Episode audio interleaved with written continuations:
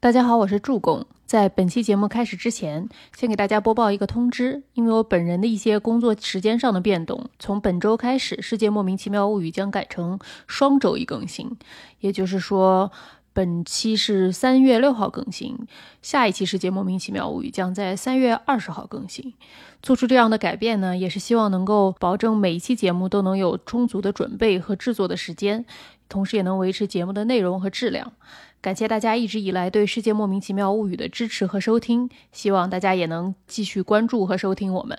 那么，下面开始本期节目。首先是来自虫宝的灵魂拷问：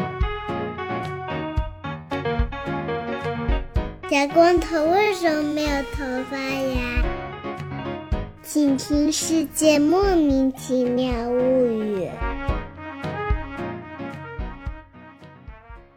欢迎收听《世界莫名其妙物语》，一档介绍世界中莫名其妙知识的女子相声节目。我是见谁都好为人师的见识。我是站在台上今天要睡觉的姚柱，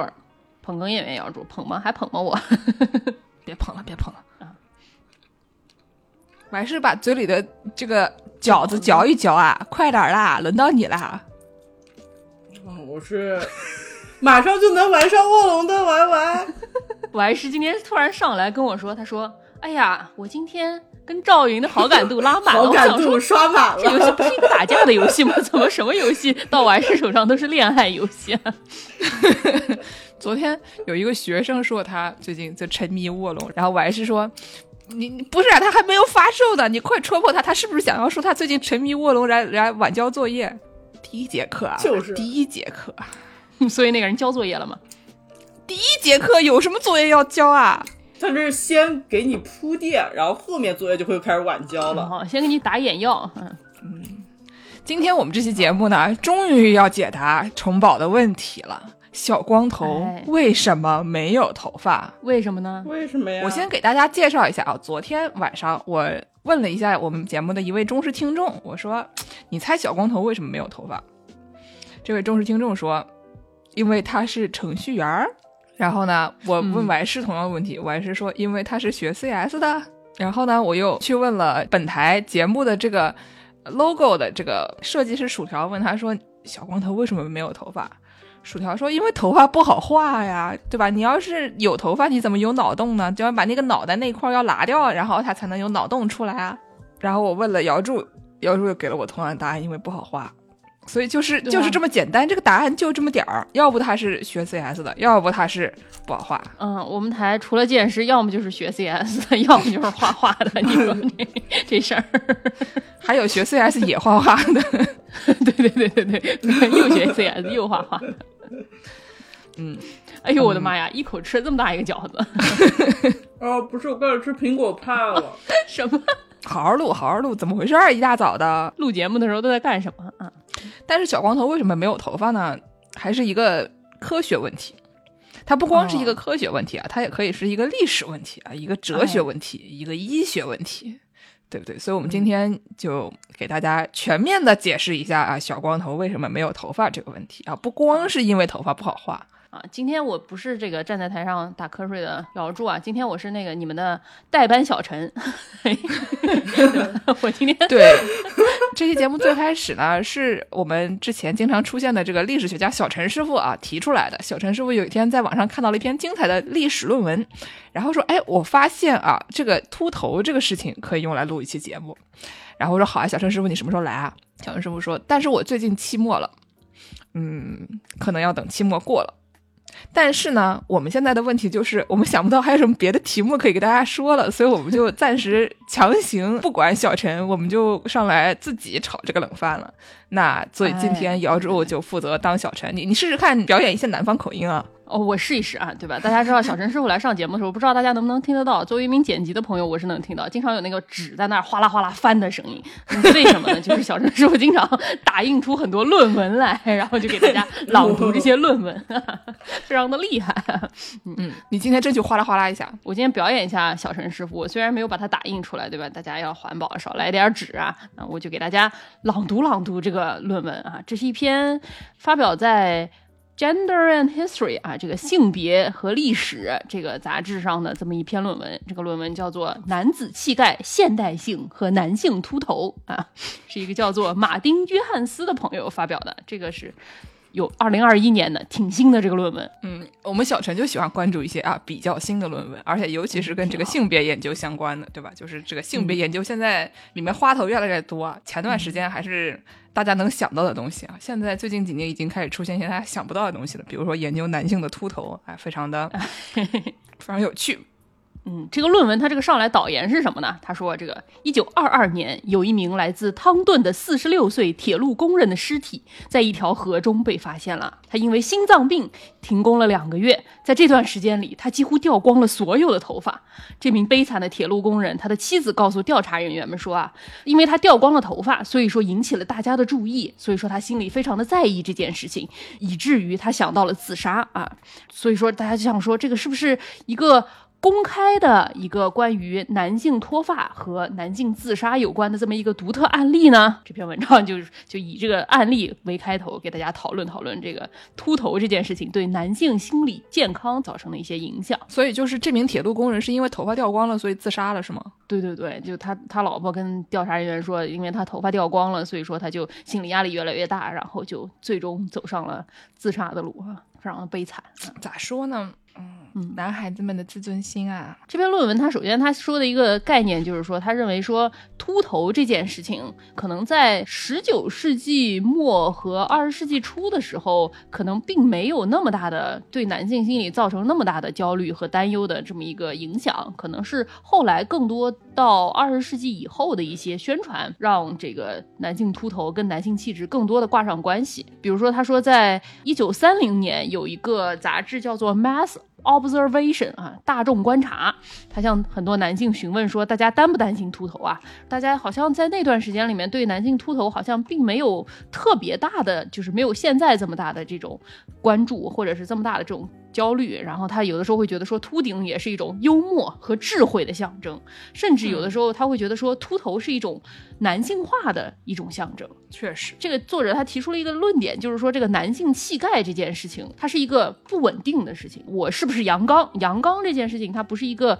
稳定的，说我这个人阳刚或者我这个人不阳刚，它是一个就是你需要不停的表演，并且维护我自己阳刚气质的这么一个东西。因为它是假的，它要是真的呢，你就不需要。对吧？它要是一个就是事实上的这种，比如说我长了十个指甲这种事儿呢，那你就不需要维护。你长了十个指甲就是长了十个指甲，这事儿也不是有好有坏。你如果有九个指甲就是九个指甲，但是阳刚气质这个东西呢，就是你。你需要向别人证明，你就是你说我证明我牛逼，但是你怎么能一直牛逼呢？你不一定一直牛逼，你真的牛逼吗？你也不知道你是不是真的牛逼。这个事儿就像是以前就是新教徒，他们老想要就是向宇宙证明，说我就是天选之子，我就是被被上帝选中的那个人。但是你知道你是被上帝选中的那个人吗？对吧？你在这个世界能知道这个事儿吗？你你可能不能知道，所以说你就不停的得进行一些努力，向向宇宙证明这个事儿，然后就。呃，然后就韦伯了，下面我们就不说了。对对对对对，但是反正男男性气质这个事情就有一个问题，就是说你阳不阳刚这件事情，可能别人不一定第一眼看到你就能判断你这个人阳刚不阳刚，或者是你每次见到一个新的人，你需要向他重新展示你自己阳刚或者不阳刚。所以说这个事情，我感觉像一个出柜，不停的要表演的这么一件事情。他说这个是一个，比如说像是维多利亚时代晚期和爱德华时代的这么一种想法，他就觉得说身体健康，或者是我这个粗犷健。状啊，我就是很理想，在那段时间更多是有这种想法。然后在两次世界大战之间的英国，就大家就越来越多的来推行这种头发和男性气质是挂钩的。其实，在之前更多的跟男性气质挂钩的不是头发，而是头上的。别的毛发，比如说胡子，就是 那段时间大家会留很多胡子来表演，说我这个是男性气质。现在也是吧，就是你如果有大胡子，或者就是脸上的毛发比较浓重，就现在还是显得看起来比较有男性气质的。只是说，就是头发可能同等重要，以前就是头发没那么重要，或者是说现在人不那么流行留胡子了吧？确实，现在可能也有一些比较潮的，或者是比较爱打扮的人，可能他们会留一些这个修剪过的胡子的发型啊什么的，但是。总体来说，用剃须刀的这么一个脸上刮干净的这么一个造型，不会令人觉得说你这个人不阳刚，对吧？因为留胡子容易被警察拦。哦，也也对，欢迎来到美国，是吗？而且每个每个地区好像也不一样，比如说，我觉得中东地区的留胡子的男性可能会更多一些，然后亚洲留胡子的男性会，就是东亚留胡子男性可能会少一些。哦，对对对，因为这篇文章它好像是主要都是英国 base 的，所以说它这个讨论的更多是在英国社会的这么一个背景下。但是我觉得可能英国和美国都差不多吧，我觉得就是现在。普遍大家不留胡子是一个比较容易被接受的这么一个造型了，对吧？嗯，不像以前说他们很多人他认为说，因为胡子这个东西男的能长，女的不能长，对吧？所以说我把它留出来就显得我男人我牛逼啊，你们女的不能长。确实，还有一个问题就是十九世纪的时候，大家很多人都很流行戴那个帽子嘛，对，大家戴的那种软的帽子也有，或者是硬的那种像那种礼帽那种帽子都也很多。而且就是以前人的帽子特别厉害。嗯，我们现在就是戴帽子，主要就是为了保暖，对吧？或者就是夏天为了遮阳，所以大家戴的都是一些夏天戴棒球帽，冬天就戴那种就是西伯利亚老棉袄的那种雷锋帽啊，哎，雷锋帽，或者就是戴毛线编织的那种，就是 beanie。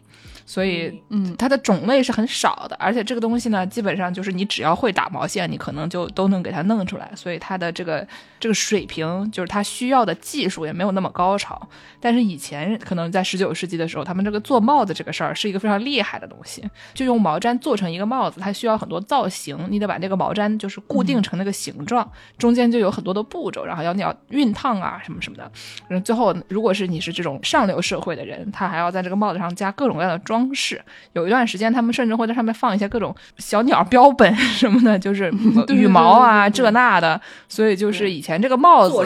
是一个特别牛逼的东西，就是你戴上了以后特别显你的阶级啊，就像现在 Lululemon 一样。对，但是现在你说他这个有的阶级穿 Lululemon，有的阶级不穿 Lululemon，但当时是不管什么阶级，大家在户外都是戴帽子的，只是戴的帽子的种类不太一样嘛啊。然后他说这个一八五零年到一八八零年之间，这个胡须就在大家各。个阶层之间都流行起来，他就认为说这是男人的健康、活力和品格品质的这么一个象征啊。然后在大家很注重这个胡子的情况下，大家就不那么注重秃头这件事情，因为嗯，我有了胡子嘛，就显示我已经够牛逼了嘛，我已经够男人了嘛，所以说大家不会那么在意你秃不秃。而且而且头发反正也被帽子盖住了，对吧？在你头顶上那两个死鸟，那男男的不戴那种帽子，但你就在你 那帽子下边，这个有没有头发这个事情就不那么重要。嗯，对对对，然后在这个十九世纪的最后二十年里，这个留胡子这件事情慢慢的就不那么流行了，就不那么 fashion 了啊。有人说是可能是当时开始流行体育运动，所以说这个留胡子这件事情就不是一个主流展示男性气质的这么一个方式了。能参加体育运动，可能体育运动更能展现你的男性气质。有的社会历史学家是这么认为的，但是也有人说是因为到十九世纪后期，很多人都流行开始。留短发，以前会有长头发，把它扎起来，或者是卷头发什么的，可能不那么显秃吧。但是到了十九世纪后期，大家都开始流行留短发了，所以说这个头发有没有这件事情就开始变得更加明显了起来。嗯，听起来很有道理。因为长头发你只要有，它比较容易遮住，然后你只能看出来这个人头发是多还是少。但是这个短头发呢，它就很容易。把你的这个毛根、毛囊都展示出来，就比较尴尬一些。然后，这个秃头这件事情在男性气质上面，它有一个非常怪的这么一个。悖论就是它让人是非常难做的，因为同时男性气质的一部分就是你不在乎你的外表，就是我是个爷们儿，我不在乎我是不是爷们儿，我只要在乎了我就不爷们儿。现在 现在这么流行吗？可能过两年就不这么流行了，说不定过两年男性气质就是留那个不灵不灵的指甲。Who knows？哎呦，我希望是有一天也是可以的。每次看到巨石强森被他女儿涂上十个不同颜色的指甲，都觉得很可爱。你看过吗？那什么巨石强森他女儿拿出来一个秃。土那个穿芭蕾舞裙的那个小裙子，非要叫他穿上，最后他都套不下脖子，脖 子变成了很翻式的围脖，就很可爱。但是至少在这个十九世纪和二十世纪。这段时间里，就是男性气质，很多人就觉得说，我要不在乎这件事情，我才有男性气质。我要是特意去遮掩了这件事情，那他就那我就没有男性气质了。那我这个秃头，我能长出头发，我男人；那我长不出头发的情况下，我把它遮上了，我也不够男人。这件事情让被秃头困扰的朋友们就非常困惑的这么一件事情。那我到底我感觉十九世纪末的时候，这个男人可能是好难做人的简称啊。左也不行，右也不行。好难哦，男人对吧？就是说，他说在一八九五年有一个媒体说了一个笑话，说什么有的男人会毫不脸红的在秃头上面梳理头发啊，但是希望一个水果商把他最小的苹果放在盒子的顶层，意思就是说这些男的就表里不一嘛，自己啊这么注重外表，这么虚伪啊，要把自己的秃头都遮掩起来，但是当他买东西的时候，他就要求这个卖水果的这个人一定要湿撑，把最小的苹果放在上面，凭什么呀？就是哦，就他自己都没有把最小的苹果放在上面，为什么要求别人把最小的苹果放在上面啊？对对对对对对对对，嗯，所以说可能在十九世纪末的时候，大家开始在意这个秃头这件事情，可能是因为慢慢的大家就不那么留胡子了，是有关系的啊。到十九世纪末，还有一个记者说是，当一个人第一次意识到自己要秃头的时候，是一个悲伤的时刻。他认为这是你。突然间认识到自己的衰老和自己的容貌衰退啊，他说也因为这样，所以说到现在开始就有一种不可避免，但是相当难以理解的，大家都爱嘲笑光头的这么一个倾向。然后大家就开始找这个说光头到底是为什么呢？然后就有人说啊，是不是因为我们那个时候大家都戴帽子，戴了帽子你这个摩擦这个头发，对吧？它慢慢的是不是就开始掉了呢？这就跟什么嗯，有刘海会长痘是一个道理。有刘海是真的会长痘吧？有刘海是真的会长痘吧？不，但是戴帽子这个事情，就是现在医生会跟你说，尽量不要戴帽子，因为它会遮住阳光嘛。那就是说，你如果吸收更多的维生素 D，可能会对你的这个呃毛发生长更有好处。所以说，戴不戴帽子这个事情，可能不戴更好。哦，但是好像当时的会有一些很奇怪的说法，比如说我看到他这篇文章里面说，有一个人的说法是说，那个你戴帽子有一个你摘帽子和戴帽子的这么一个动作嘛，然后你摘帽子的那个瞬间，会让你本来捂热了的这个毛囊突然感受到冷风，然后这个剧烈的 热胀冷缩啊，剧烈的这个冷热交替，就会让你的毛囊受到刺激，然后导致头发掉下来。这样你是不是抹点冷酸灵牙膏可能就好了？这就跟不要用热水洗头一样，因为烫猪毛。就有很多人就说也不不要用热水洗头。后面我们可以说一下，当时的人是认为说这个掉头发是为什么原因啊？他们采取了一些什么样的策略啊？然后还有很多媒体在十九世纪末和这个二十世纪初就开始关注这个秃头啊，或者大家嘲笑秃头这件事情，然后就会说一些比较有意思的事情，就比如说什么贝尔法斯特有一个头发专家在广告中就说说啊，如果说你出门有人议论你说你这个秃头啊就已经够糟糕了，但是如果说有小朋友看见你的秃头跟着你嘲笑你的话，你会忍不住想要打他们。然后这个作者就说，可能小朋友也没有那么闲吧，秃头也挺多的。你说小朋友为什么要跟在你的屁股后面嘲笑你？你也是真的没有必要打小朋友。但但是跟在你的屁股后面嘲笑你这件事情，感觉是一个非常日本综艺的行为啊！就是我们 我们非常喜爱的一个日本综艺里面有一个 制作人是一个光头，然后呢，就他们就老拿这个事情嘲笑他，以至于有的时候会找一排光头，然后站在那个夕阳下面，然后看他们的反光，就大可不必，好吧？那个是真的在嘲笑，但是可能真的是没有头发专家做广告的时候说的这么严重。可是对，而且不会有很多就是在风月场合工作的陪酒妹给你写川柳，说你的赞美你的光头的，没有那么多这样的事情的，都是电视里演的，好吧？不是真的。嗯是是是，但是反正就是在十九世纪末，突然有一阵媒体的风潮，就是大家都在媒体上疯狂的嘲讽这些秃头的男子，导致本身并没有特别在意自己秃头这些男性们，突然就开始 self conscious，突然就开始自我意识过剩了起来，就想说怎么会这样呢？说一九一九年，就连《泰晤士报》的医学记者都说，这个秃头是一种非常难看和令人痛苦的症状，就是，哎呀，反正也是大可不必吧啊。嗯，过段时间就流行一些说什么，如果你的那个眉毛没有像 Frida 一样连在一起的话，那你就是不够有男性特质。然后是说眉毛没有连在一起是非常令人痛苦的事情啊！你大家要这么一说，你们大家都完了，对吧？对，但是就怎么说呢？你要是硬要说的话，它本身可能对你造成并没有什么大的实际上的伤害。但是如果说媒体上都在嘲讽你的话，他有很多这种文艺作品里面都把这种秃头男子做成一些比较搞笑的、比较令人嘲弄的这种小人物的这种形象的话，那可能确实是对你就就感觉这有点像是那种嗯，班级上霸凌小朋友一样，对对吧？就是你们又不是没有见过地中海的帅哥，有的帅哥他就是叫德国人，尤其是德国人，经常就是二十多岁就这个上面就已经已经秃了，啊，无所谓啊，该帅还是帅啊，好吧。吧？就是就是啊，对吧？就是有的时候这种突然一下大家群起而攻之，就攻击班上的一个小朋友，也不知道为什么那个小朋友有什么问题，就是要攻击他，就是感觉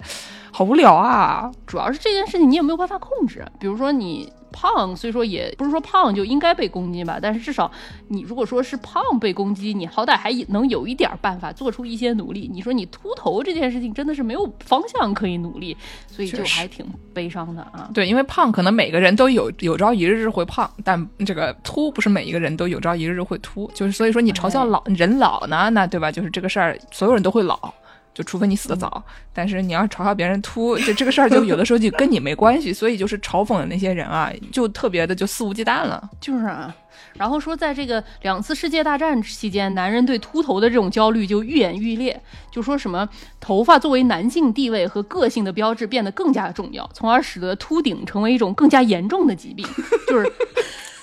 因为大家越来越重视，所以这个病就变得更严重。就是有点像是一般大家说那个癌症，因为它的癌细胞分裂的有有不同的速度啊什么的，就所以你会有这个早期的、中期的和晚期的，对吧？就是说这个秃头它虽然没有任何的变化，但它已经晚期了。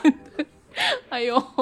说的好惨哦。然后说这个一九一八年之后，健康和身体健康越来越受到。大众媒体的赞扬和提倡，不仅仅是因为是健康和审美方面的这种改变，更多的是就是那段时间开始，就是电影时代就开始了。就是你以前在乡下，你可能没有见过那么多帅哥，可是当有电影的时候，在全世界长得最漂亮的这些人登上了荧幕，于是你就。在我们村儿从来也没有这么帅的帅哥，你突然打开电影屏幕一看，哇塞，二十五岁的木村拓哉，你说你还能看谁呀？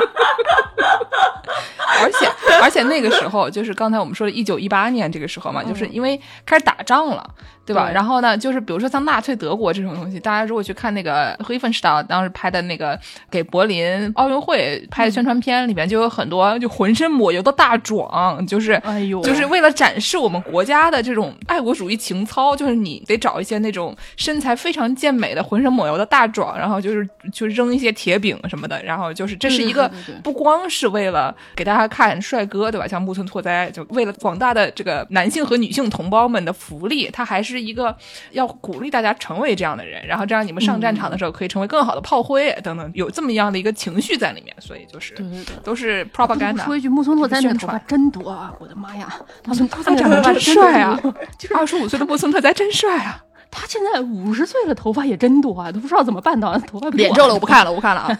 不管怎么说吧，就有一个哥们儿叫做 James Stark，就说当时的有一种心态就叫做青年崇拜，就是像剑师刚才说的那种，大家对年轻的身体这件事情非常的崇拜，大家都想着要抓住或者重拾青春，不管是你年纪有多大的人，都在担心说我能不能达到所谓的男性的理想身材。那这个理想身材就不仅仅包括你的。身体或者肌肉，也包括你这个头发啊和你的牙齿啊这些方面。所以说，慢慢的在那段时间就开始有很多护发啊、保护牙齿啊这些方面的一些产品也就出来了，或者是男性的这种衣服。嗯，因为以前人也不怎么打扮嘛，你说以前人能穿个啥？更早的时候，你没有很多换的衣服，你就一身衣服，然后洗一洗又穿那一身儿衣服。嗯之后就有更多为了时尚制造出来的衣服。对对对对，反正就有很多这种护发的产品打出了这些广告。其实男性美容的广告跟之前我们说这个男性气质的这个悖论其实是相关的，就是你不能把它弄得过于在乎外表，你要显示的好像我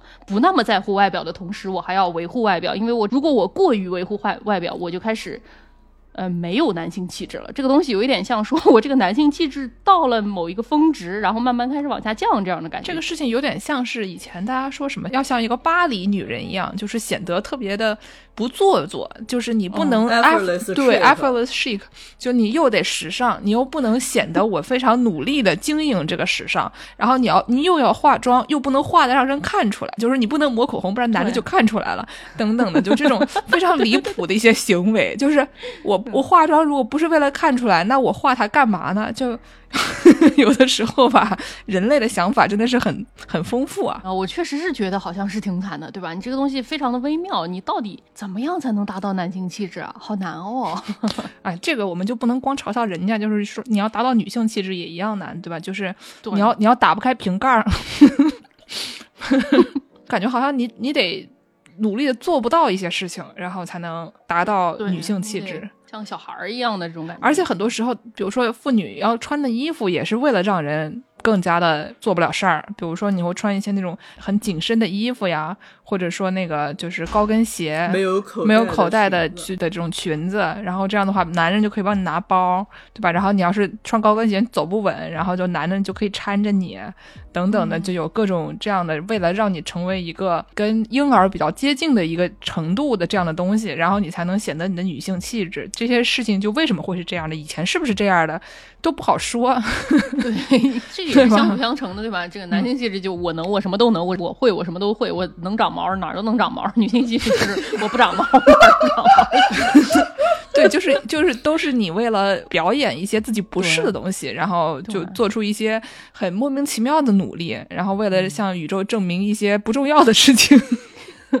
就我们之前说这个大众观察杂志啊，像这些秃顶的人就发出了一些调查问卷，然后就问大家说，大家在不在乎这个中年脱发哈？有的年轻男性就说他非常在乎这个年轻脱发，他说没有什么比秃头更可耻的了。也有一个人说他采访了一个号称自己是一个头发浓密的六十岁的化学家，他说我这个人就鄙视秃头男人，因为我觉得秃头的男人缺乏健康的自制力。他认为说头发是身体活力充沛的结果，如果你元气不足、虚耗、过度消耗，你的头发就会受到影响。这个化学家就说，所以说比起秃顶的人来说，我们这些不秃顶的人，我这个头发很多的人啊，我就更有健康的自制力。你们俩要不打一下看谁赢就？就对。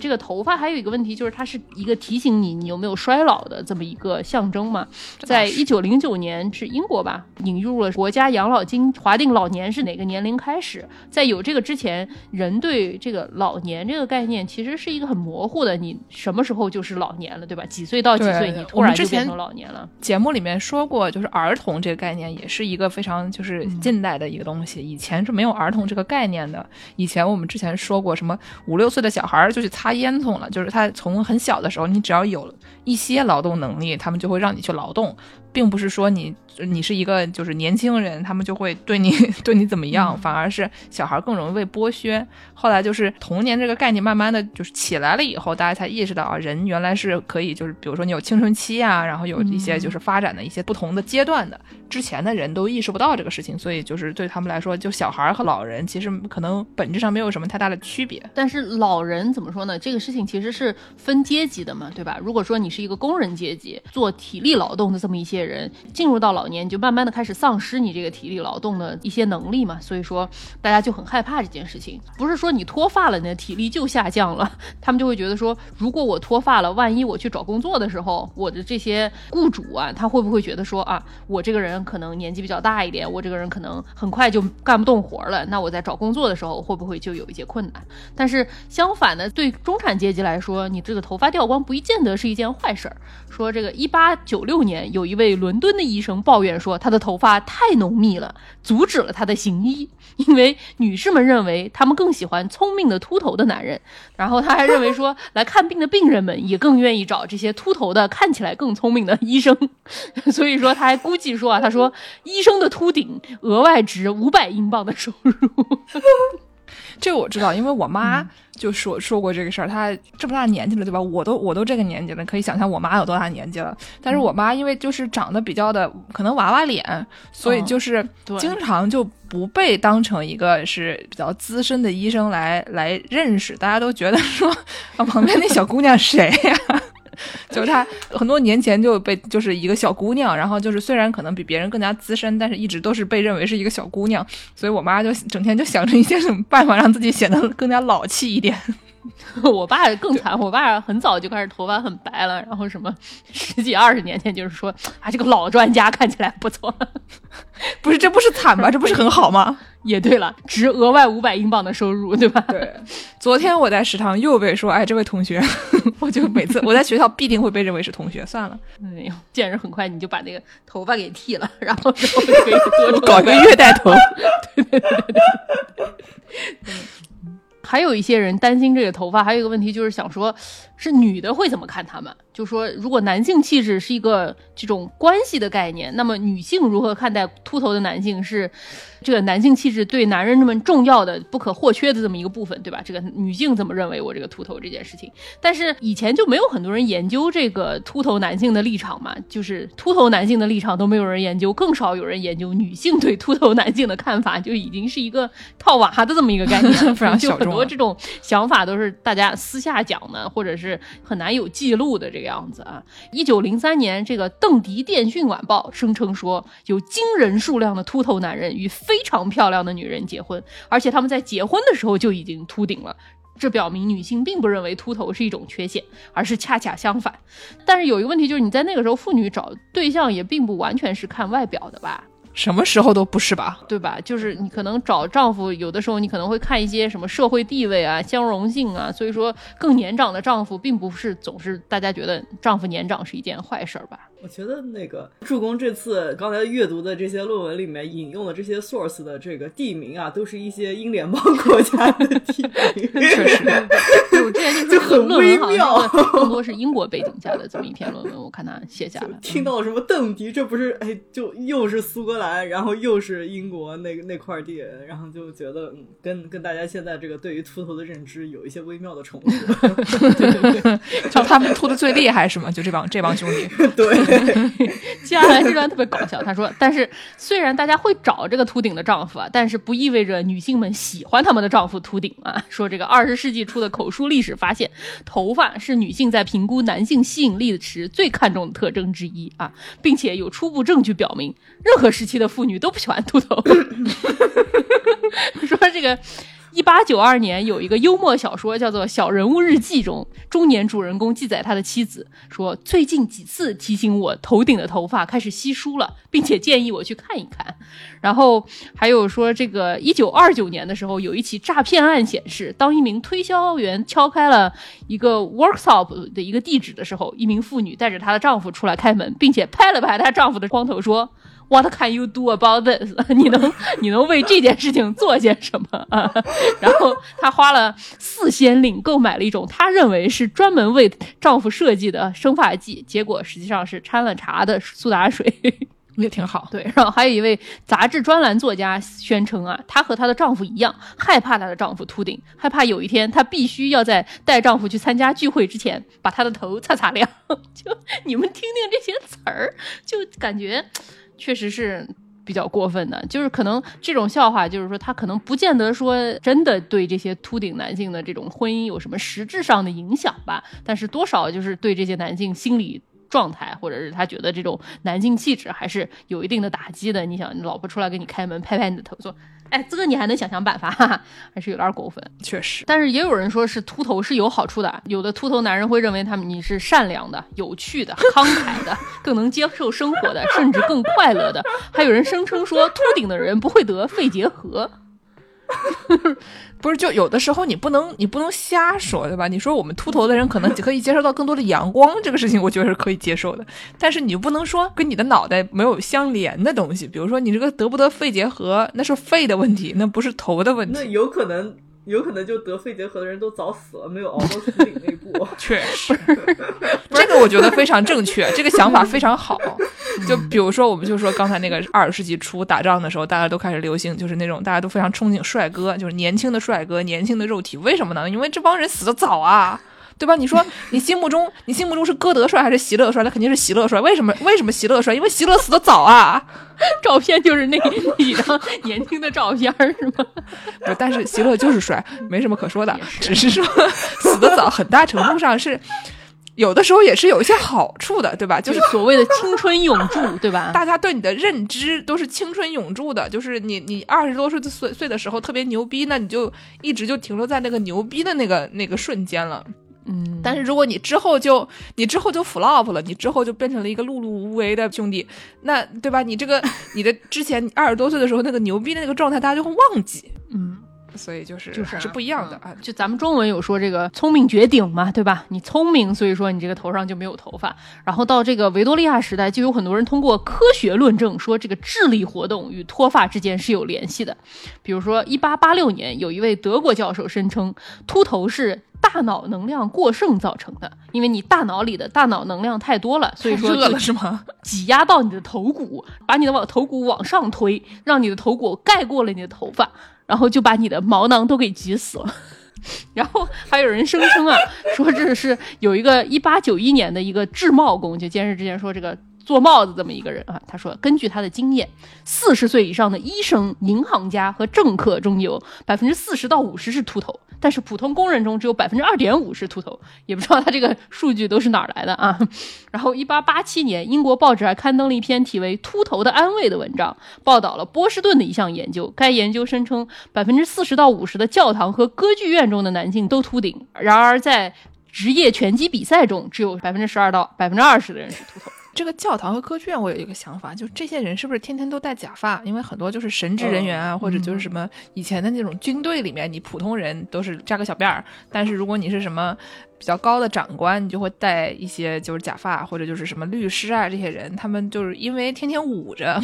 是不是嗯对你的毛囊也有一些伤害？这是我的猜测啊，因为以前都是那种阶级比较高的人才会戴这些东西，你普通的就是工薪阶层，他其实是就是梳一个普通的发型，就不会在上面就是另盖一层头发的。但是这个帽子是不是真的有对这个秃头有影响？这件事情实际上是有争议的，就是你嗯，不知道这个子是帽子，但是我觉得假发它可能还是更加的。假发就压得很严是吗？我就我猜啊，我猜觉得假发可能会更影响更大一些。在第一次世界大战之前，就很多人都说是有这个帽子理论。就之前我们说过，这个什么头发每次这个 冷热什么加冷加热，突然冷突然热就掉头发这件事情，当时还是没有被推翻的这么一种论论据嘛。反正还是有这种论证的，就有人说是有可能是这样的啊，然后说什么妇女秃顶很少见，就是因为女的不需要脱帽。但是你要是当一个士兵或者当一个男的，经常需要把帽子拿下来跟大家敬礼啊，那个拿下来的瞬间，头发就热胀冷缩，然后你就容易掉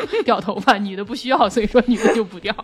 还有一种说法就是说，当时这个帽子并不是很干净，所以说他们科学研究有限嘛，就认为说这个掉头发有可能是一种微生物病。他们还认为说，理发店里是所谓的秃头微生物病的感染的这些刷子啊、剪刀啊什么的，就把这个秃头病给传染出来了。因为当时大家才开始发现有微生物这件事情嘛，所以说他们就认为说，这个秃头肯定也是微生物导致的啊，一定是因为理发师那边卫生条件不怎么样啊。不太干净，所以说传染开来的。然后还有人说，女性为什么不会感染上这个微生物病呢？因为妇女的头发比较长，所以在剪妇女的头发的时候啊，剪头发的这些剪子啊什么离你的头皮比较远一点，所以说女的就不那么容易传染上。怎么说？就是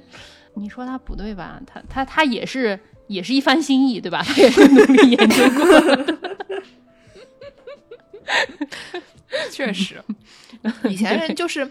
也努力了，但是呢，因为就跟所有的科学研究一样，都要走很多的弯路。如果我们现在就把大家所有走过的弯路都拿出来看看呢，也是非常好笑的。嗯，所以就是不能怪大家啊，就是你你说他是不是有道理？你仔细想想，是有一定的道理的，虽然没什么道理。嗯，对，他虽然没什么道理，但是在他自己这个体系下，你乍一听好像也是有可能的，对吧？然后这个就讲到后来，大家就开始是怎么样治疗这个秃头的了。当时就是因为大家开始注重这个秃头这件事情了，所以说就有很多庸医的那种偏方。之前我们节目也给大家介绍过嘛，就是有很多那种假的伪科学的那种偏方啊，比如说有什么每周至少用高脂肥皂和冷水清洁一次头皮，如果头部表现出极度干燥，因此缺乏营养，你就用羊毛脂和猪油抹擦。啊，还有什么，嗯、在头发上涂朗姆酒啊、白兰地啊，或者是鸡蛋啊什么的这些东西，当时可能还没有那些按摩器，什么紫外线啊什么的，可能还不是特别多吧。主要还是一些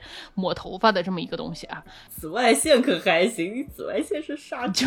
但是，但他们之前不说有微生物病嘛，对吧？啊！你说的对啊对，然后这个之前说这个大众观察有一名三十五岁的研究化学家跟这个杂志社说啊，他治疗自己的秃顶的治疗方法是什么呢？他每周用冷水洗头三四次，每个月只用热水洗两三次。他也不戴帽子，偶尔会使用一些橄榄油固定头发或者按摩头皮，用橄榄油固定，橄榄油不是挺滑溜的吗？就是滋养这个。咱们考虑用猪油。油吗？哦，是一种油封压的概念吗？哎呦，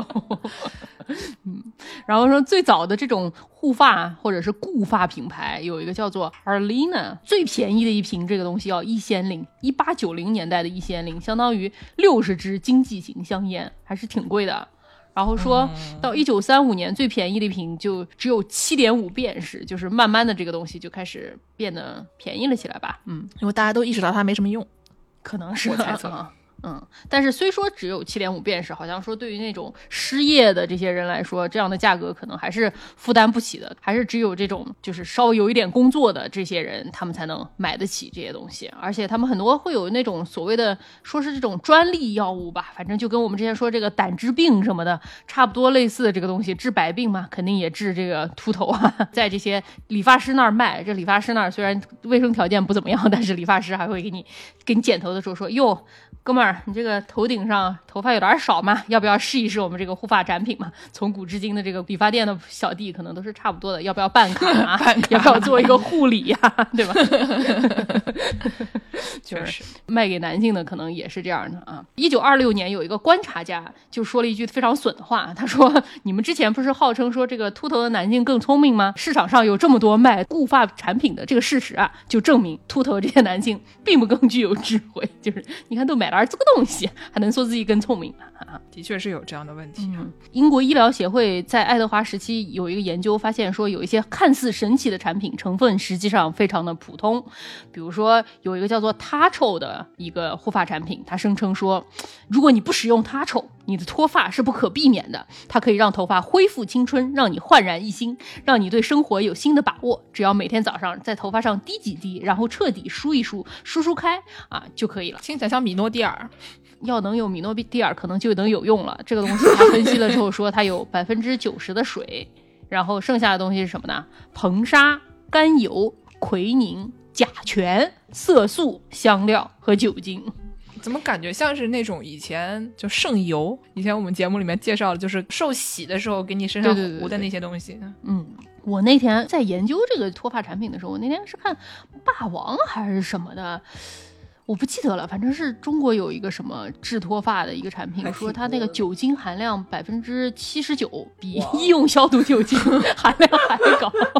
哎，那那那个新冠刚开始的时候，它有没有脱销？可能已经可能已经被打假打掉了吧，反正就是 有很多非常怪的这种固毛产品，有各种各样的理论嘛，就说这个秃头到底是怎么样形成的嘛，然后就有各种各样不同的理论，比如说有的人说这个头皮屑会阻塞毛囊，然后将健康的头发束缚在头皮底下，让它们长不出来，所以说就有一些去头皮屑的这么一些产品，也说是啊可以治疗秃头的。怎么说呢？这篇文章大概就是在说说这个秃头这件事情，你说它不重要吗？实际上它可能对有些男性的这种心理健康还是有一些影响的吧。它在这个大众媒体上也算是一个比较主流的这么一个大家经常讨论的这么一个话题。但是真正的对于这个治疗秃头到底是什么原因，到底该怎么治这件事情，好像大家的研究还是不是非常够的。我看到有一篇文章说法是说，这个秃头这件事情为什么没有非常多的 funding，对吧？没有非常多的人给钱让你研究这个秃头是什么成因，该怎么样治疗的话，是因为说这个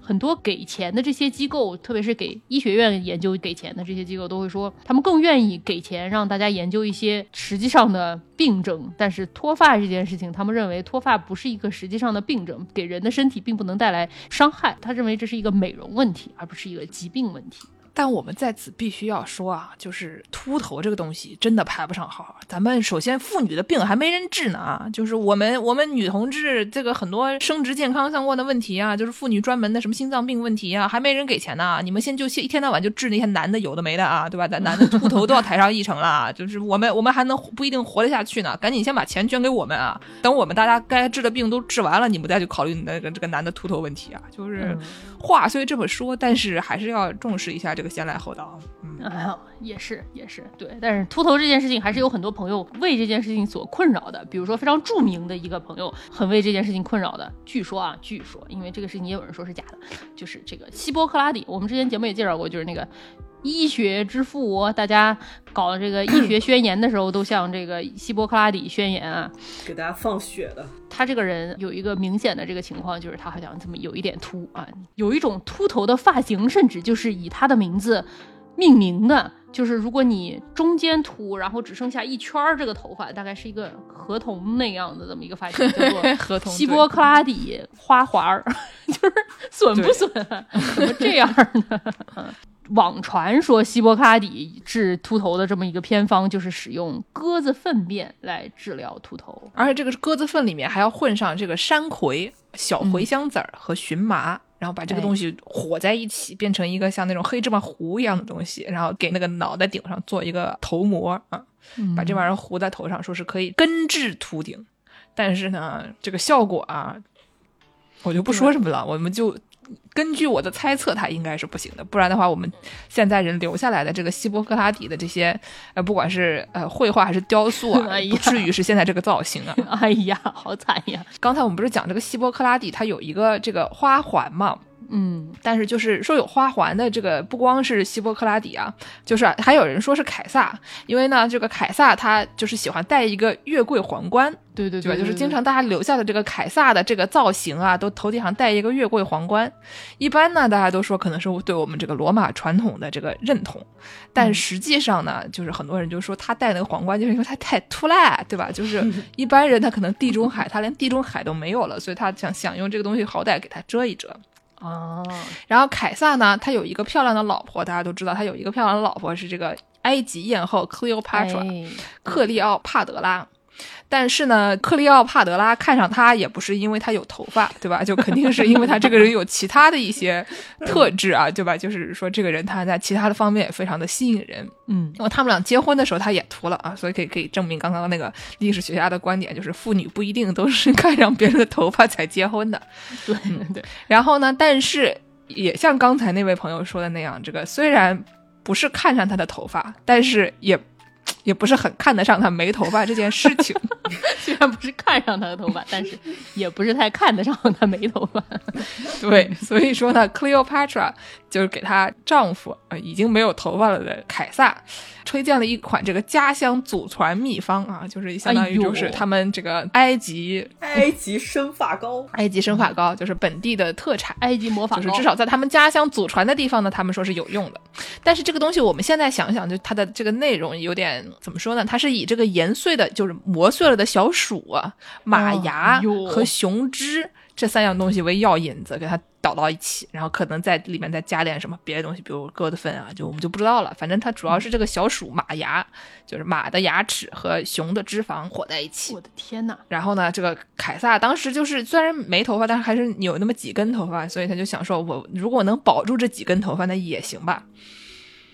不行，对不起，不行。哎呦，凯撒可能太有男性气质了，所以他头发都掉光了，最后他只剩下后脑勺的头发。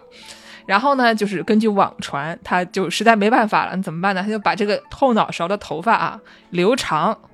往前一梳，像大家小时候的这些教导主任一样，搞一个这种 comb over 啊，往前这么一梳，叫做遮秃发型，或者有还有人说是什么，因为它是给人产生一种幻觉，产生一种你有头发的幻觉嘛，所以也有人叫这种幻觉风格，就是你可以把你的？对，还是挺损的。但是呢，你想他老婆，他老婆好看，对吧？虽然我们现在看埃及艳后的这些当代的这个描绘，觉得埃及艳后可能长得挺一般的，但是那个时候觉得好看，符合他们当时的审美就可以了，对吧？但是他们当时的审美可能觉得没有头发这个事情可能也也不太可以，不然凯撒不至于努力成这样。嗯，嗯，说到这个 comb over 啊，我想到我在查这些资料的时候，我看到有一个一九七五年有两个哥们儿。他在美国搞了一个这个专利，哎呀，我我最近认真查，就发现这个美国人这个专利局啊，怎么什么专利都有啊？怎么回事儿啊？这个专利的图真的太好笑了，我们一定要让大家看到啊！我们、嗯我我甚至在考虑把这个专利的图做成这个封面，这样确保大家都能看到。哎呦，这个专利这个图啊，它是一个教大家怎么样使用 comb over，怎么样使用这个幻觉发型来遮盖自己秃头的这么一个专利。它就是六个示意图啊，就是如果你秃，你这个特别是这种一圈儿地中海的这种秃法嘛，你就要把头发的。侧面两边和后面全都留长，然后留长了之后，你就像那个你军训的时候教官教你叠那个豆腐块儿那个被子一样，你把两边的头发往中间折，后面的头发往前折，然后最后你就会得到一个头上有这个井字形这个头发的这么一个头顶。那种茶巾包那种感觉。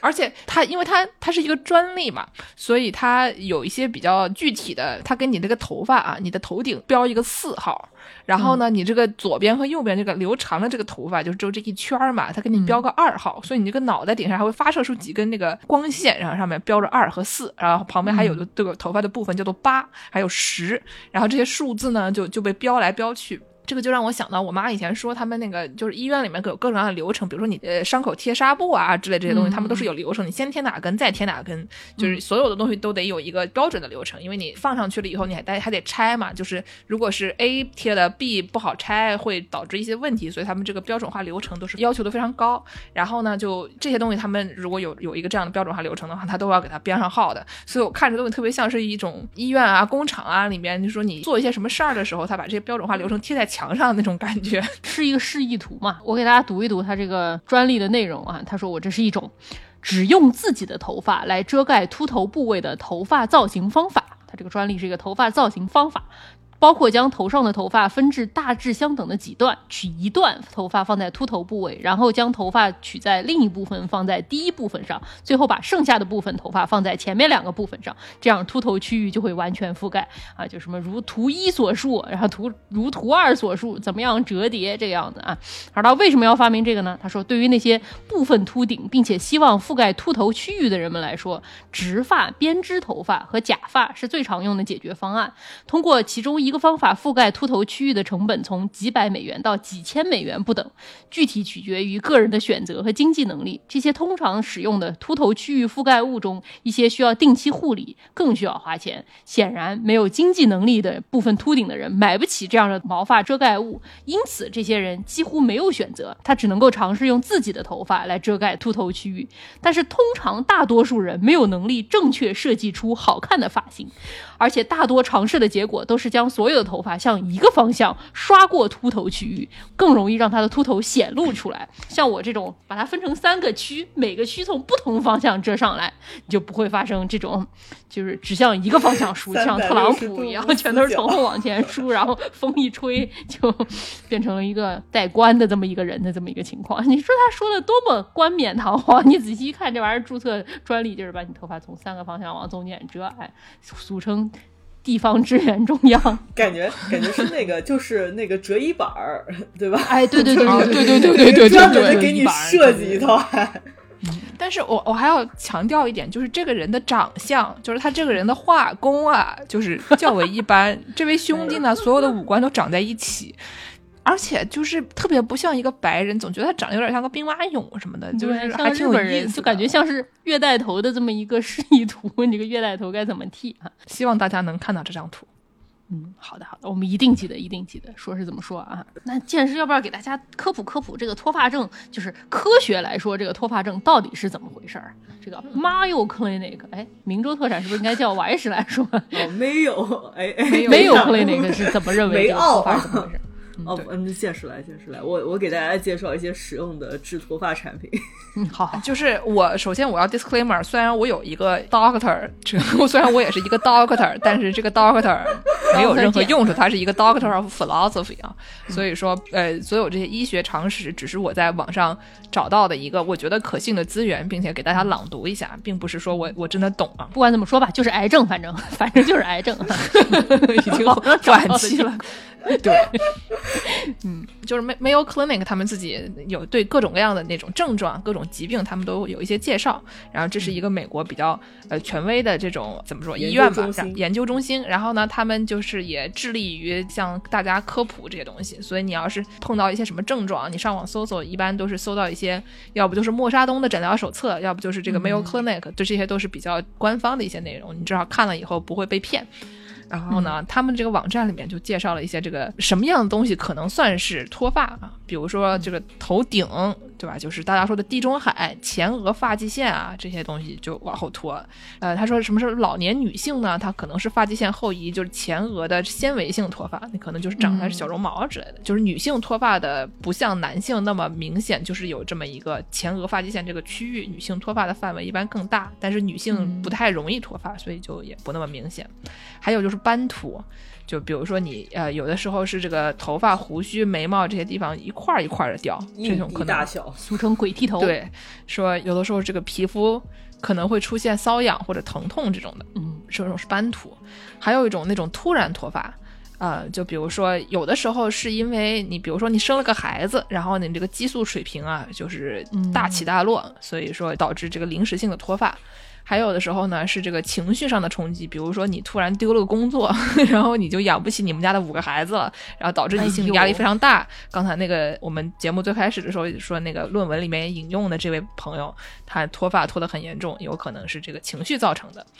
然后呢，结果这个脱发造成他的情绪更加糟糕，啊，这都是有的时候会变成一个螺旋式下降的这么一个情况。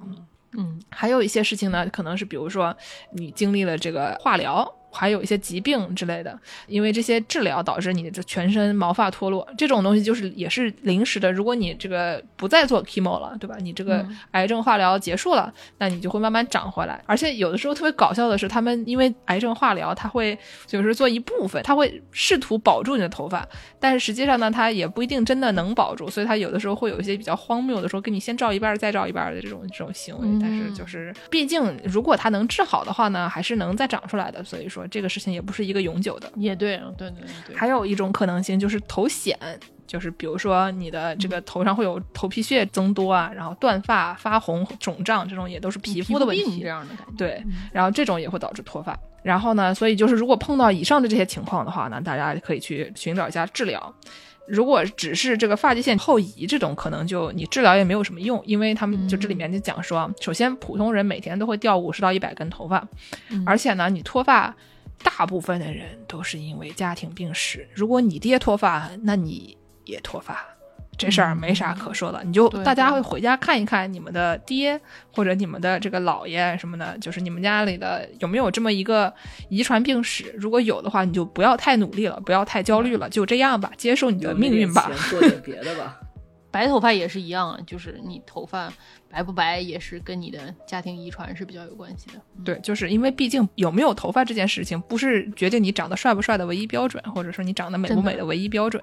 所以就是还可以在很多其他的方面努力。总之呢，就是说这个家庭病史是最常见的一个原因。然后呢，如果这个。基本上都被称作雄激素型脱发嘛，因为我们刚才说了，这个脱发一般都是跟这个所谓的睾丸素或者睾酮有关系，所以这个激素水平比较高的人呢，他们就也比较容易脱发。所以女性不那么容易脱发，因为女性没有那么多的睾丸素，就男的他就是这个激素就是高，所以他们就是容易脱发。这也是没有什么办法，而且有人认为说这个更有男性气质的人反而头发少，那也是因为他激素水平高啊，对吧？这个也不是没有道理的。这样的说法，嗯嗯。然后呢，还有刚才讲了说暂时性脱发，比如说生孩子或者甲状腺问题会引起一些激素变化，所以就是会有临时的这种暂时性的脱发。就好多人就是生完孩子就掉发，所以就也没什么办法，过一阵子就长长就又回来了，所以也还好。回来就就还好吧。嗯嗯。然后还有一些比如说免疫系统疾病相关的，会导致这种斑秃啊什么的，或者头皮感染会导致一种叫做拔毛症的这个一种脱发，所以就是有一些这种健康原因，这些呢就是。刚才我们说，你如果你是生孩子这种激素原因导致的，你就等一等，它就会回来了。如果是一些健康原因，比如说头癣啊什么的，你就得得去治，对吧？还有一些就是刚才我们讲的，说如果你使用了一些药物的话，这些事情你就知道它会脱发就可以了，反正它也是会长回来的。嗯，有一种是大家可能注意不到的，就是尤其是女同志们，比如说你头发特别多，然后呢你还喜欢扎高辫子。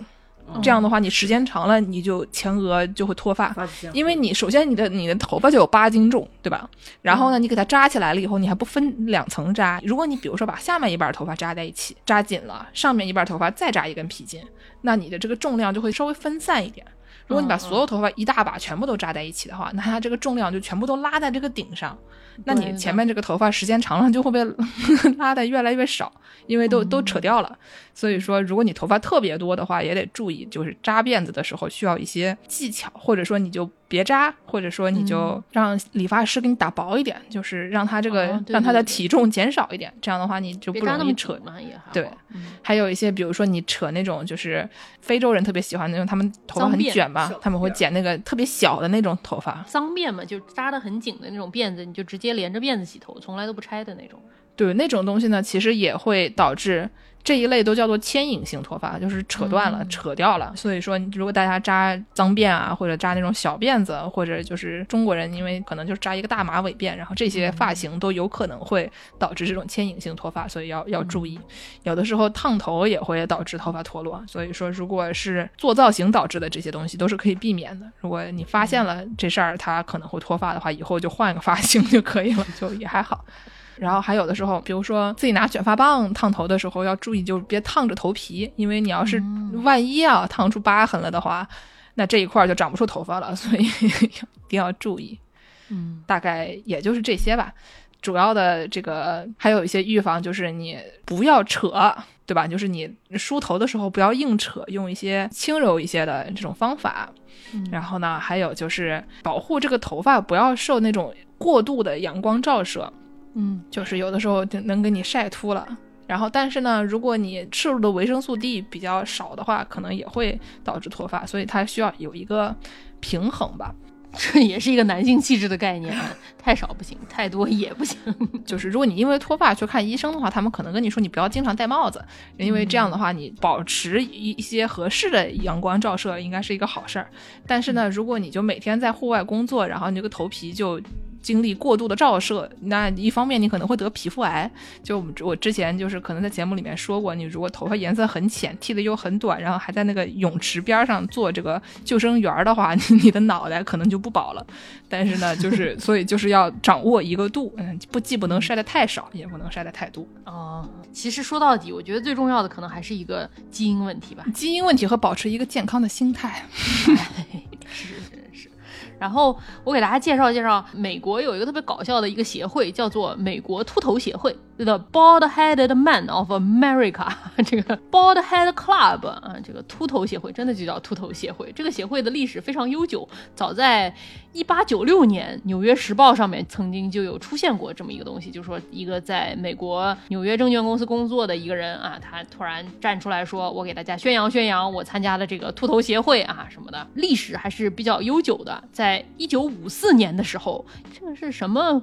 时报啊，什么 Post Times，反正他们这个截图上面没有具体说它是哪一个时报上面啊。这个文章的标题叫做 Three Women Seek to Crush Bald Head Club 啊，三名妇女想要进入秃头协会啊。这个是在康州，美国康州有这么一个报道啊。他说，Three qualified women will try to crash the annual meeting of the all-male Bald Head Club of American here in Sunday。啊，就是说三个 qualified woman，这是就是一比较秃的，比较秃的妇女啊，就准备在 星期天啊，十一月六号的时候啊，想要参加这个只有男性成员的这个秃头会的这么一个聚会。这三名妇女都非常坚定的想要加入秃头协会，但是秃头协会的这些男性会员们啊，就很担心，就觉得说这三名妇女虽然想要加入他们，但是我觉得他们肯定不会愿意与他们的假发告别啊。有一个秃头协会的这么一个会员啊，然后他说他一九一八年开始就是这个会员了，告诉报社的记者说啊，我我不太会表演啊，但是他说的是 I tell you one thing。If this does go through, I'm going to insist that women members not be allowed to wear any kind of false hair。说什么呢？就说，我告诉你啊，如果说他们真的进到我们协会里面，我就要讲了，他们来，哎，绝对不能让他们戴任何假发啊。不是我，我有一个我要提出一个质疑啊，哎就是你用一种外语翻译另外一种外语，这这个行为是不是略微有一些低矮？就是给大家解释一下，不，用南京话翻译英语这个事情，大家真的能听懂吗？问号啊！嗯 I tell you one thing，我告诉你一件事情啊。I tell you one thing，啊，已经开始哎用南京口音的英语了。对对对对对，这人还说啊，说我已经注意到了啊，说这个妇女们，她们从来都不像我们男人一样，觉得秃头这件事情是一件非常令人自豪的事情。我们就是秃的光彩，秃的精彩，我们就是秃。但是妇女们呢，如果要秃头，她们肯定都是要把它给遮起来的，好像她们觉得秃头这件事情是什么见不得人的这么一件事情。所以说这些这些人说说他们这些这些妇妇女们啊，要是来的话，她们肯定会戴假发的。戴假发怎么还加入这个秃头协会呢？然后这个中间就还有一个这个秃头会的这么一个秘书长，他突然说说。我都不知道这些人是怎么办到的，这个妇女是怎么办到的啊？他们在我没有注意到的时候，以迅雷不及掩耳盗铃之速，突然拿到了我们的这个入会申请表，并且给我们发了入会申请表，还提前交了会费。然后立刻就说要来了，我以为他就是搞笑的呢。但是呢，他们都已经交了会费了，我们现在不让他来，这个事情好像也很难办。但是呢，我现在就必须要讲了，我要看一看你这个申请是不是真的，你是不是真的秃头，你是不是真的愿意不戴假发？这个是一九五四年的新闻了，觉得很搞笑。这个秃头协会的朋友们好像对这个秃头这件事情非常的自信。这个秃头协会。好像到现在不知道是不是还有啊？但是我还搜到说，二十年前还有一个这个《纽约邮报》上面有一个小文章，就是可能是他们自己发的这么一篇文章吧。然后就宣传说他们有一个二十七届美国秃头男子大会，他们在这个上面有颁一些奖项，有一个叫做 Ben Franklin Lookalike，就是看谁长得最像本 ·富兰克林奖。就有点像是那种领袖的那种特型演员，对对对对对。然后他们还有那个会歌，然后就是在这个秃头大会上面会唱啊什么。This little head of mine, I'm gonna let it shine，然后就唱 Let it shine, Let it shine, I'm gonna let it shine。对，就是这个小光头，我要让它闪闪发光。嗯啊，对，就然后就真的就唱 Let it shine, Let it shine，就《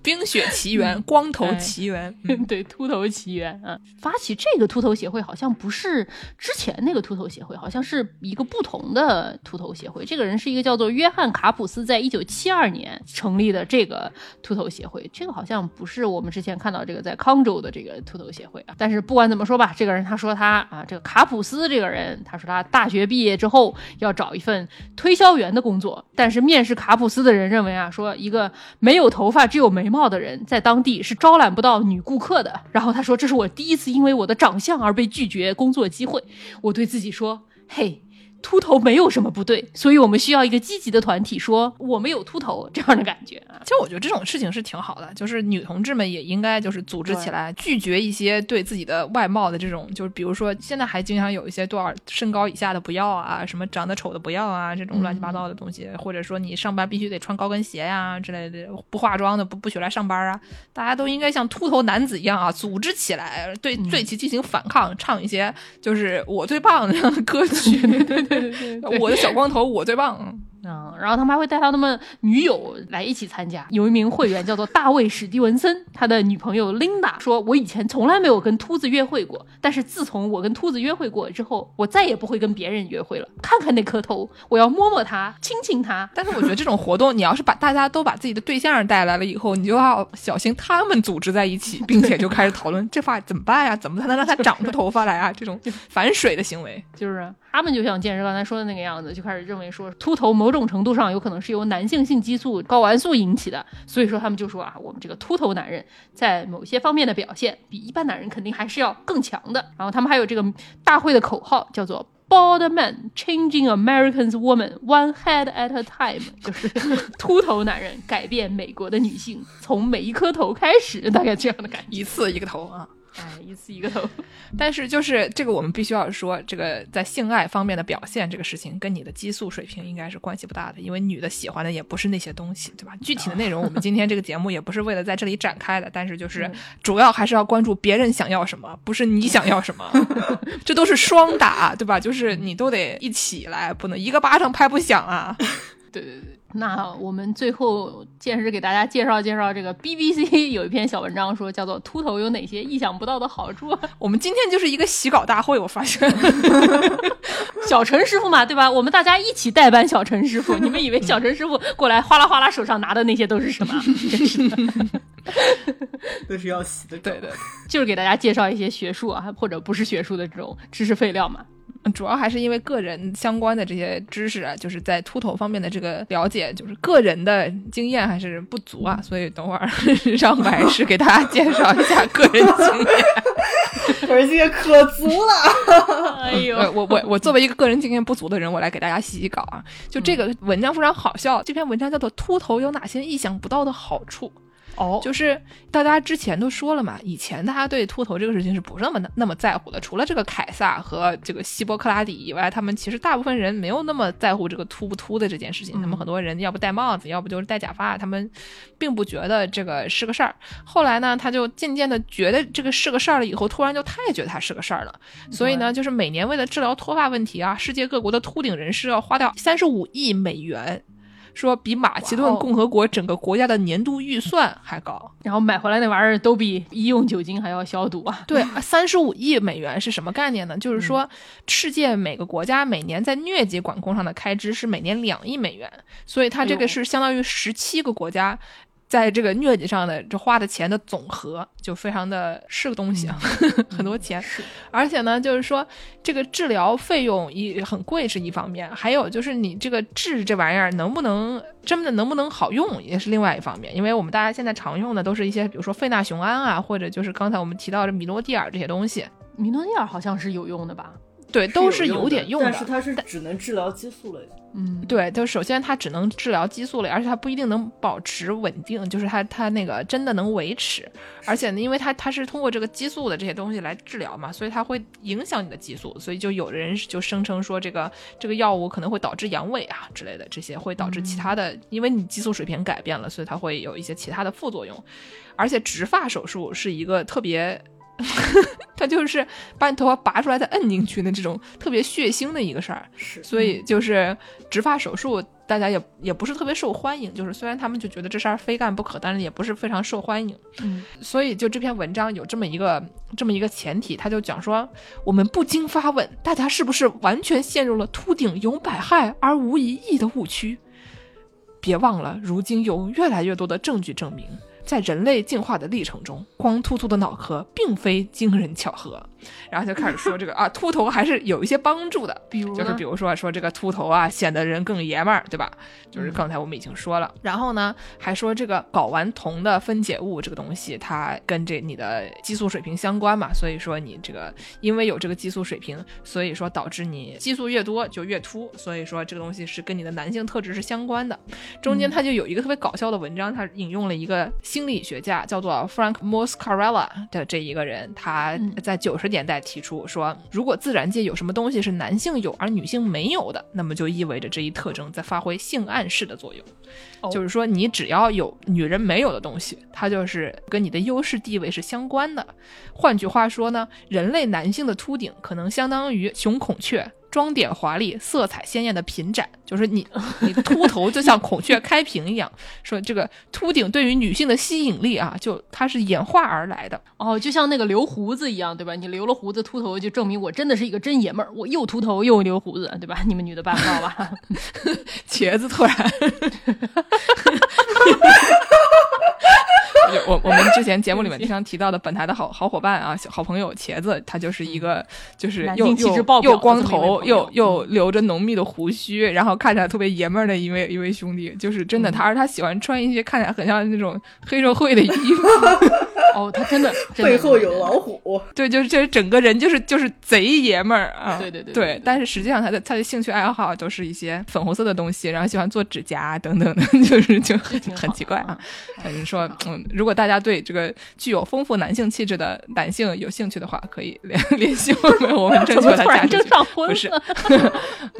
嗯，然后呢，他就这里面说说到这个秃头啊，就相当于是一种性感的标志啊，大概这个意思。然后呢，他就说这个秃头呢有一个什么样的好处呢？就是说它会帮助大家吸收更多的紫外线，然后呢制造更多的维生素 D。所以说说那个在户外工作的男性比那些在室内工作的男性可能更少得前列腺癌。然后呢，你晒得多嘛，就是所以说你的维生素 D 多，所以你就不容易得病。然后呢，就是如果你没有头发，对吧？你就可以吸收更多的维生素 D。但是接下来他就开始讨论维生素 D，就是大家都知道有更多的维生素 D 这个事情是好的，但是这跟秃头之间的关系其实不是很明确。但他就已经开始偷换概念，他就说啊，你看我们去研究了一些这个服用维生素 D 补充剂的人，发现他们不容易患前列腺癌，或者说就对前列腺癌有一些就是减缓的作用。然后呢，就叭叭叭叭叭开始说维生素 D 好啊，对吧？你要是出去多晒太阳，你多去国外度。假，然后呢，他们就更不容易患病啊。不是，这跟秃头之前的关系是什么来着？你你给我说清楚，就是你不能因为你变秃了，你就强行说你秃了就是有维生素 D，为为为什么来着？就是医生叫我吃维生素 D，太好了，不容易得前列腺癌，好开心哦。就对啊，为什么呢？对，所以他这这篇文章里面啊，他就是你仔细一看，一开始他就说，你看我们这个秃顶非常了不起，有非常多意想不到的好处，比如说你看这个 Bruce Willis 他也秃，对吧？然后呢说这些以前的，这比如说什么达尔文啊，什么拿破仑啊，这些有伟人他们都秃，所以说显得我们特别爷们儿。然后呢还说这个因为秃头男的有女的没有，所以他一定是好的东西啊。然后就说你看这跟孔雀开屏一样，一定是好的东西。然后呢，他又开始把这些秃头的人的这个给他们 P.S 一下，把他们这个头发就是 P 上去，或者让他们戴上假发，然后让他们做一些社会实验什么东西的。然后就大家就是发现，大家都不觉得这些人长得帅，但是呢，他们就觉得这些人啊，认为秃头的男性更加聪明，更加有影响力，知识更渊博，受到更好的教育，呃，社会地位更高等等这些性格特征，统称为社会成熟度。我觉得真的是大可不必啊！你不用找这么多理由，有维生素 D 这样那的，对吧？你就干脆就 let it shine，let it shine，对吧？我就是秃头，我就是牛逼，怎么样了？其实也挺好的，对吧？不需要就是我觉得很多时候就是就是你的造型，它得是一个。consistent，或者就是说你它它得是一个造型，它得是一个发型，它得是和谐的，就是你不能说是欲盖弥彰，对吧？就是我要不有头发，要不没头发，我不能就是一会儿有头发，一会儿没头发，或者就是半边有半边没有，一但不能看起来像是一个未完成品。你的发型得是一个你觉得它牛逼，并且大家都能承认它是一个完成的一个作品的这样的一个东西就可以了，对吧？无所谓，你光就光，你不光就不光。对，我也觉得，我觉得就是你只要整个造型是自洽的，我觉得。就 OK，或者你自己有一定的自信，你就穿什么都行吧，问题不是很大吧？当然，我们 again 再说一遍，我们俩说这些话好像还是没有特别多的这个说服力的，对吧？那我们今天就让让王师来说，我们不说了，当现身说法，对吧？暴露了什么？等一下，我还是突然变成了一个秃头人设。小光头为什么没有头发？小光头是歪师呀，就是因为又画画又学 CS，对不对？我们必须要说，完事的发际线比我可靠前多了。我的发际线基本上在脑 脑袋顶上。但你十五岁，你的发际线就是这样的。但是我们我们茄子十岁的时候，他就没什么头发了。你不要瞎说，我们十岁的时候认识，还是有一些前路风平被害。哦，对，就是因为我我是一个女的，对吧？哦，是吗？是是是的吧？可能吧。所以，所以就是一般像女的的这个脱发困扰，我们这也说了，就和男性激素没什么大关系啊。所以一般可能就比如说是可能是这种压力过大，或者是生活环境改变啊，或者是可能是学了 CS 啊，或者是可能学了画画这种样子导致又学画画又学 CS。然后呢，这个我是天生就这个头发就是细软塌，所以。就如果头发稍微再掉的更多了一点，那就是更惨了。所以就是基本上市面上的一些除了米诺地尔类的激素产品，我都是稍稍有一些涉猎。来给大家说一说。哦，毕竟助攻也是个学画画的嘛，对吧？曾经啊，我我也是破掉过一阵头发的。对，我在画画的那段时间也是长期不睡觉，一直在画画那段时间也是破掉过一段时间头发的。后来上班了，跟老板说去你妈，然后之后就不那么掉头发了。对，所以就就如果大家真的是因为这些原因啊，就早点跟老板说去你妈，然后这样子也是有缓解的。老板的妈说不是关我什么事了，对，老板的妈又没掉头发。那我们先从外用开始说啊，就或者是外设开始说。这个外设就是我，我跟助攻应该都是用过，就是类似于就是那个放在淋浴头上面那种滤水器哦因为是美国这边水质不太，就是国外这水质和国内水质不太一样嘛，然后就是里面有一些我也不知道是什么成分啊，然后就是说是硬水还是什么的，这种比较容易掉发，也不知道对我我有真的假的哈这个经验，我在欧洲，我在德国的时候洗头就容易掉发。哎，说的我觉得我好像在法国也也掉发，但是我在美国还好。我觉得可能就每个地区的水质真的不太一样。所以就是推荐大家啊，就可以先从外设开始入手，就是还可能对你皮肤的肤质也能有一些改善啊，一些呃不那么干用了那个之后，对，然后就是可以就是用一些这个滤水器。然后这个外设说完了呢，那我们给大家说一些内服和外用的产品啊。这外设这么快就结束了？外设还有就是其他的一些，我就觉得是不靠谱的。就比如说之前不是紫外线那种啊，就是有挺多的那种什么，就是给你戴个大头套，或者是给你戴哦那个什么种红红外线激光照射梳还是什么对对对，嗯梳子就是有那种像 thinking cap 一样的那种东西，就是你每天戴一戴。但这种东西吧，就是成本过高，而且你长出来头发也不一定有什么用啊。这个我们就要说到后面一些外用产品。就是一般情况下，就是你用的那种是市面上的这些不是米诺地尔类的这种，就是不是真的是要治疗斑秃啊或者什么之类的这种治疗性用品，只是那种护发类的这种，说能帮助你让头发更强韧啊，或者是能帮助你有一些生发作用，比如说什么这个日本那个绿绿色小瓶子的柳屋啊，或者是这个外国有一些牌子啊，这个我们今天也不拿推广费，哎，但是就是给大家拔个草吧。嗯，那大部分的这种护发线也也会出现这种这种护发或者是这种生发产品嘛，就是嗯 Aveda 就是有一有一套生姜，哎，不是生姜系列，反正就是一个紫瓶子的一个系列，就是说有一些生发作用，就是给你头上喷一喷。或者是呃那个一些比较著名的牌子，什么 Growing Gorgeous，就是一个英国的一个小牌子，然后就是也是一种就是精华往你头上滴啊，还有我们加拿大著名品牌的 Ordinary 也有对也也有这个也有专门的生发精华，但这种东西就是怎么说呢？你说防脱，说不定是有些用的，就是能让你嗯掉发变少。但是真的能生发，它其实长出来的都是那种小绒毛，就实际上留不住的，对吧？不是留不住，它长也长不长，能显得你在某一些地方就是显得稍微就是特发际线那一块会显得就是绒毛特别多，就可能视觉上效果上面也有一些吧，就是突然就是鬓角那边多了点头发，然后就如果真的是这种长期扎马尾这种情况下，就是发际线那边也会看上去可能是稍微小碎毛什么多了一些，嗯但嘛就是。你说真的能帮你发量变多，这可能性是没有的。嗯，所以说回这个啊，就我也没有钱买不起那个 thinking cap，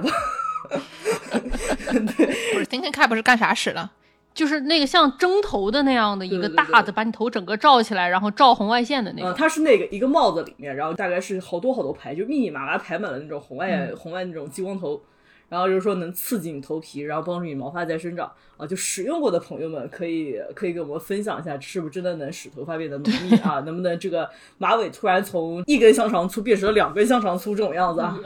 我可能还是比较困难的啊。对，但就是这些嗯这些护发产品对于你就是让比如说可能你长期染发或者长期烫发，能帮助你头发强韧，这种我觉得还是有一些效果的，或者就是希望头发就变得健康、光泽和有弹性。这个我觉得可能还是有一定功效的，所以就大家可以买一些我们便宜的加拿大品牌的这种护发产品啊，或者是这种没事做上广告的？The The Ordinary 给我们打钱啊，谢谢。或者是呃没事吃一吃 Biotin 啊，这种我觉得对于指甲的健康和皮肤的健康，我觉得也还是有一定功效的啊。哦，那我指甲特别软，是不是也能吃那玩意儿？哦，你可以真的有一个什么粉色有一个什么胶囊，我吃完之后指甲真的有变硬，挺我指甲太软了，我指甲就真的不太行。就吃 Biotin 其实是有用的，就是能是有用我这就打开 购物软件，大家看看我们节目这个转化率啊，大家看看，各种甲方爸爸看到我们，哎对，嗯。学 CS 的，学 CS 的学画画的啊，我觉得我们听众里面有很多，又学 CS 又学画画这些苦逼的朋友们，啊，也很多啊，就该吃的还是要吃啊。果然是也是不容易。啊那我们今天讲了这么多，结尾给大家放个什么歌呢 Let it shine 呀，？This little light of mine，对，吧就是这首歌呀，中间唱，就是 This little light of mine, I'm gonna let it shine。嗯，好好好好好，结尾就给大家放这个歌吧啊，这个我头上这颗小小小明灯泡 啊，小灯泡儿，让它让它闪，让它闪，真不错。然后感谢大家收听《世界莫名其妙物语》，您可以在微信公众号、微博、豆瓣关注我们，也可以在微信公众号后台和爱发电平台给我们打赏。想要加入农广天地粉丝群的朋友，可以在公众号后台回复加群；想要给我们介绍生意的朋友，也可以在公众号后台找到我们的联系方式。大概就是这样，感谢大家的收听，我们下期节目再见。大家再见，再见拜拜。This light of mine,